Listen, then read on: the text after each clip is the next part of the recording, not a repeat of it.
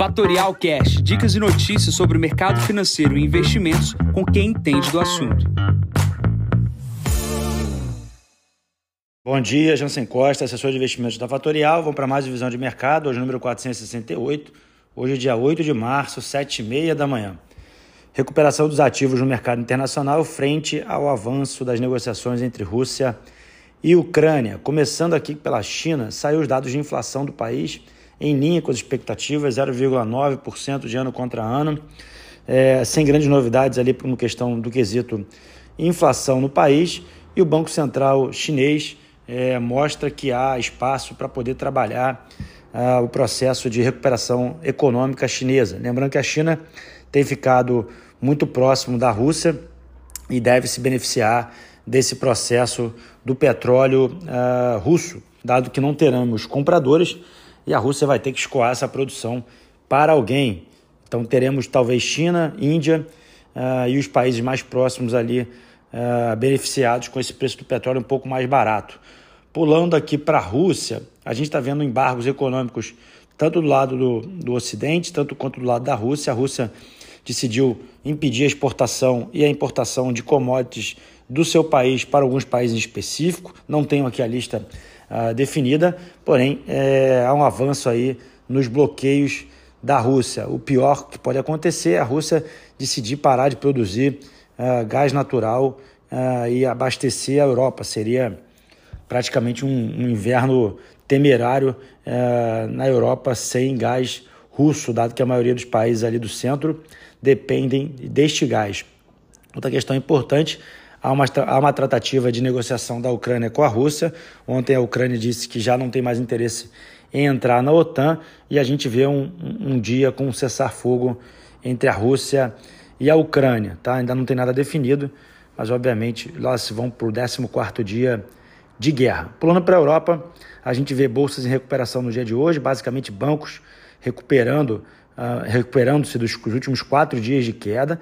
É, a gente vê também ativos das commodities tendo uma pequena queda uh, no dia de hoje e a gente também vê uh, a Europa é, com certo medo, certo temor com, com o avanço aí, uh, dos bloqueios por parte da Rússia. A gente precisa acompanhar isso.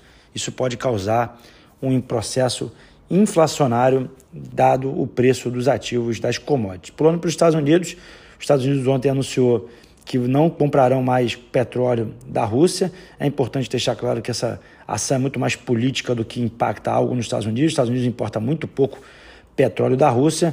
Isso é praticamente é, inaltera qualquer tipo de, de, de serviço de exportação da Rússia para os Estados Unidos. O que tem é uma sinalização para que outros países do Ocidente façam o mesmo e a gente precisa ver se outros países vão acompanhar esse processo. A gente está vendo também empresas americanas saindo da Rússia. Ontem foi o anúncio do McDonald's, a Coca-Cola também já fez isso.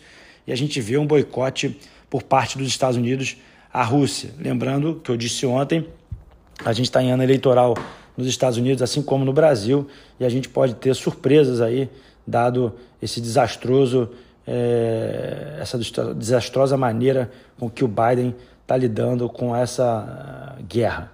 Na questão do S&P 500, a gente teve já praticamente todas as empresas reportando seu resultado, 495 empresas reportaram resultado, das 500, 76% vieram acima do esperado, tá?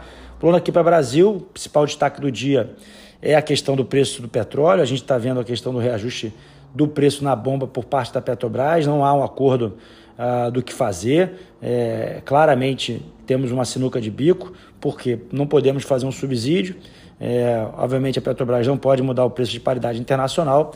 Petrobras importa 80% do petróleo, na verdade, produz 80% da gasolina aqui no país e a gente tinha estoque para dois meses sem alteração de preços. E o estoque vai começar a acabar, como é 80% e não 100% do mercado, vai faltar gasolina se isso não for resolvido. Tá? Então, é importante a gente ficar de olho nesse movimento que pode acontecer se os nossos queridos uh, políticos não resolverem o que precisa ser feito. Né? Nosso índice Bovespa, 48 empresas das 88 já divulgaram seu resultado corporativo, sendo que 51% acima das expectativas. Hoje também temos resultados corporativos, divulgação de Guararapes, Natura, a corretora Wiz e Via Varejo. São os principais destaques do dia de hoje.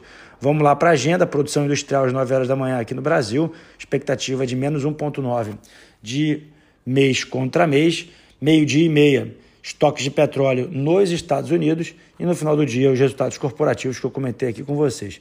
Nesse momento, o S&P opera com 4.239 pontos, sobe 1,69, o VIX opera 31 pontos, o petróleo com uma ligeira queda de quase 1%, 127 dólares o barril, o título de 10 anos dos Estados Unidos voltou a subir 1,90 e o Bitcoin subindo 7% no dia de hoje, 42 mil e 100 dólares. Bom, fico por aqui desejando a todos uma ótima quarta-feira.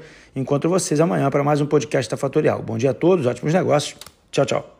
E esse foi mais um Fatorial Cash. Para mais novidades e dicas sobre o mercado financeiro e investimentos, siga a Fatorial no Instagram, @fatorialinvest. Para conteúdos exclusivos, entre no nosso Telegram, Fatorial News Informa. Para saber mais sobre a Fatorial, visite o nosso site fatorialinvest.com.br.